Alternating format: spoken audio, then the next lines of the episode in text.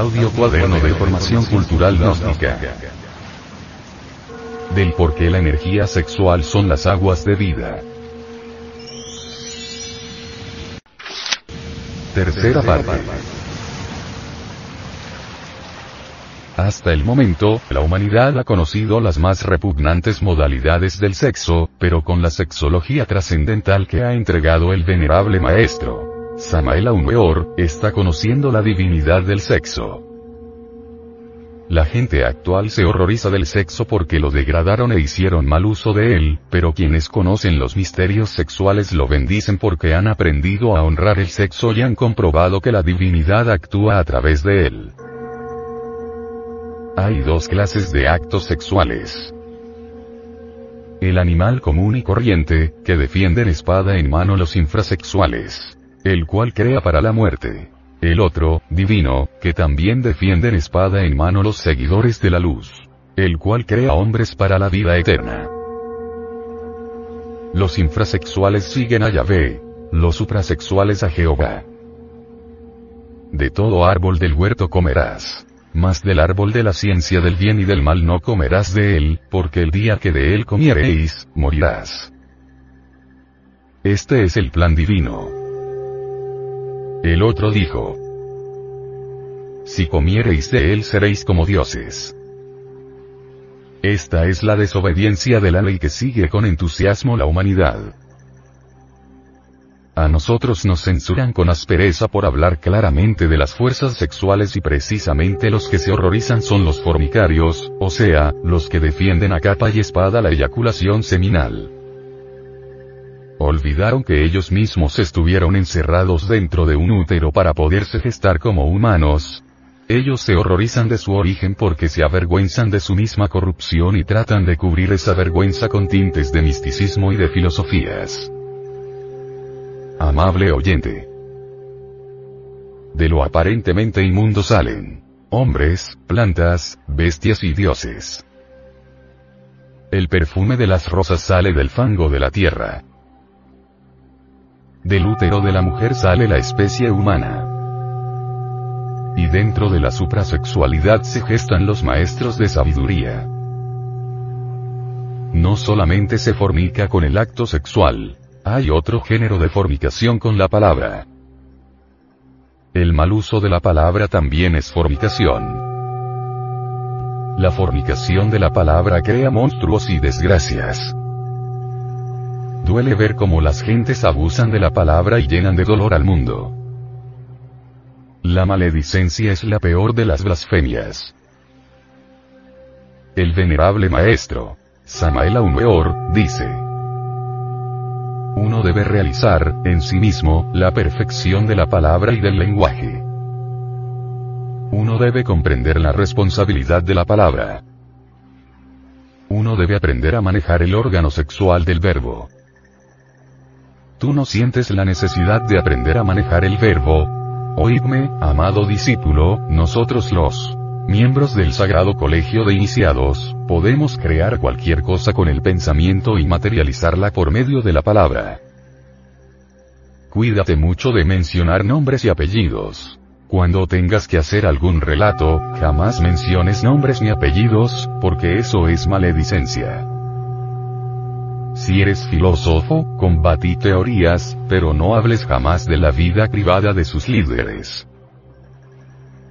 Cuando se habla de un líder, háblese de su doctrina, pero no se mencione jamás su vida privada.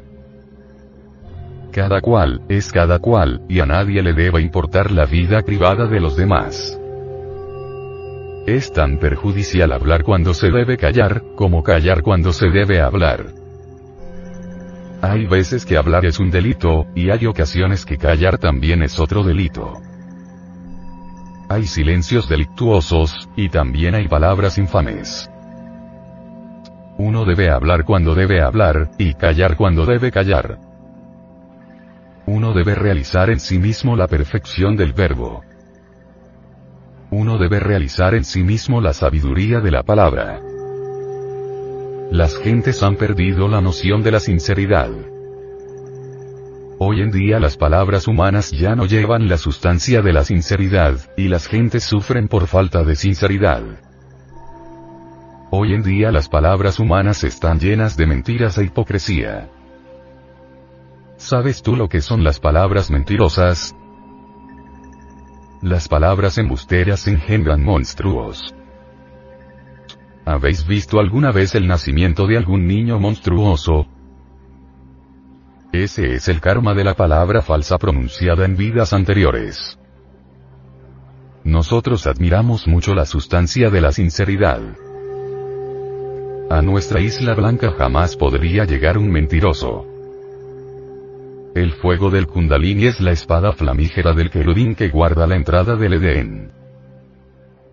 Es por esto por lo que dice el maestro Viracocha en su obra magistral titulada La Iglesia Gnóstica que debemos aprovechar hasta el máximo en la médula y el semen, porque allí está la redención del hombre.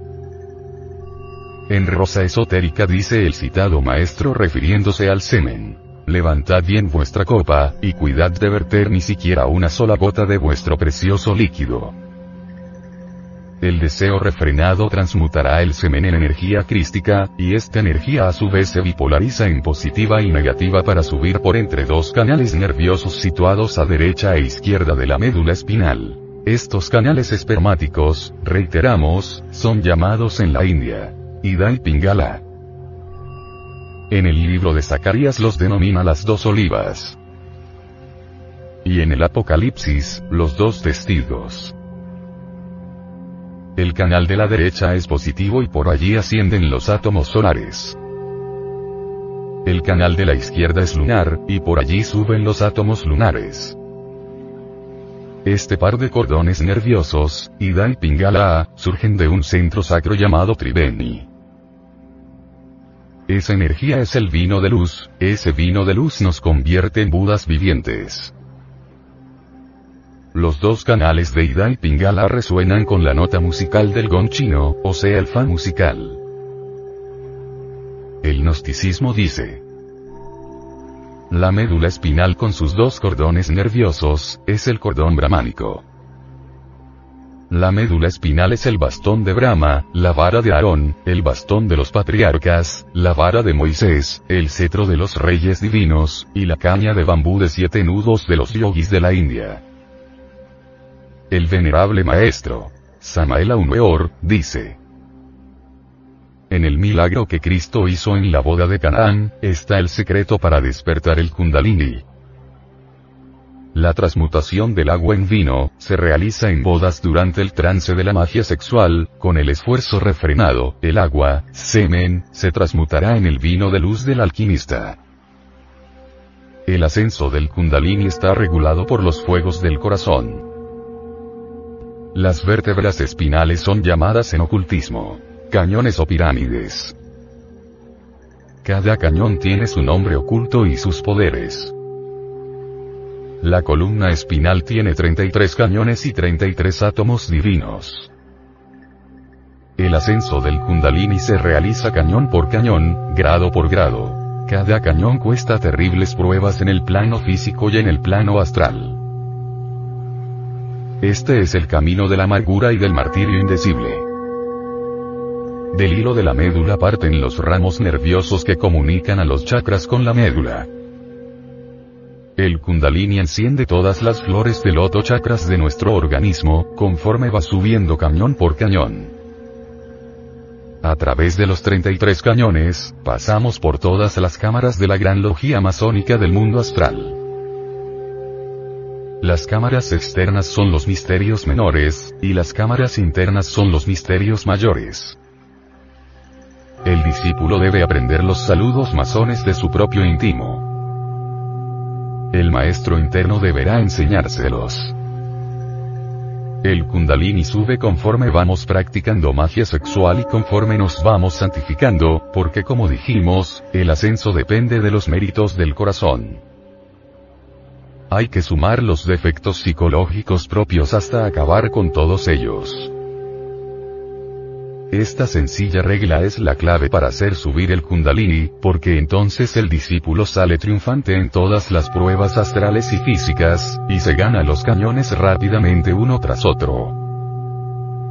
Una sola eyaculación o derrame seminal basta para que se queme un fusible, es decir, para que se funda el hilo nervioso por donde sube el kundalini. Entonces el fuego desciende uno, o dos o más cañones según la magnitud de la falta, y por consiguiente pierde los poderes adquiridos. Nuestro Señor el Cristo me dijo, el discípulo no se debe dejar caer, porque el discípulo que se deja caer, tiene que luchar muchísimo para recuperar lo perdido. Los órganos sexuales de todas las especies vivientes, son tan solo los instrumentos de esa fuerza sexual única y universal.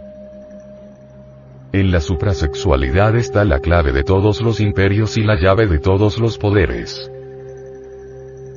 El venerable maestro, Samael Aumeor, dice, Enseñamos al discípulo que le queda totalmente prohibido fornicar. Y esa prohibición tiene por objeto que el discípulo pueda acumular energía crística para autorrealizarse a fondo. Los cordones de Ida y Pingala son las dos columnas J y B de la masonería, llamadas Hachin y Boaz. Por entre ambos canales nerviosos suben las fuerzas solares y lunares, que cuando hacen contacto en el coxis, despierta Iram, el fuego divino que construye el templo para Salomón, el íntimo, el ser, Dios. Enseñar la pura y santa sexualidad, la transmutación de la sustancia crística del semen, sin ninguna abstención morbosa, es fruto obsceno, inmoral para los fornicarios, los pervertidos, los manumisos del mismo sexo. Estos tales prefieren la práctica del acto sexual del bruto, del asno, o del cerdo, con la más refinada depravación, porque lo contrario significaría, renunciación a la virtud.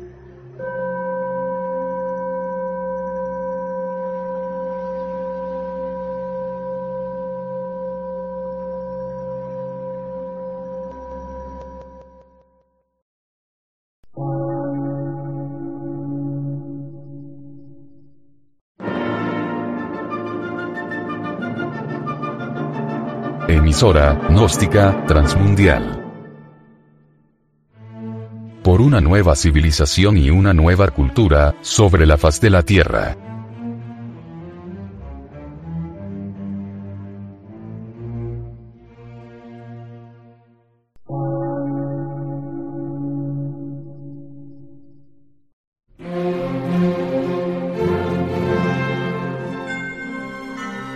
De radiodifusión científico, artístico, místico y filosófico, de la Asociación Colombiana de Centros de Estudios Gnósticos, Antropológicos, Psicológicos y Culturales. A.C.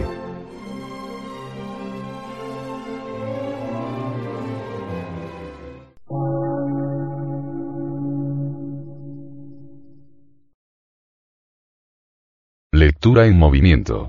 Difusión sin fronteras.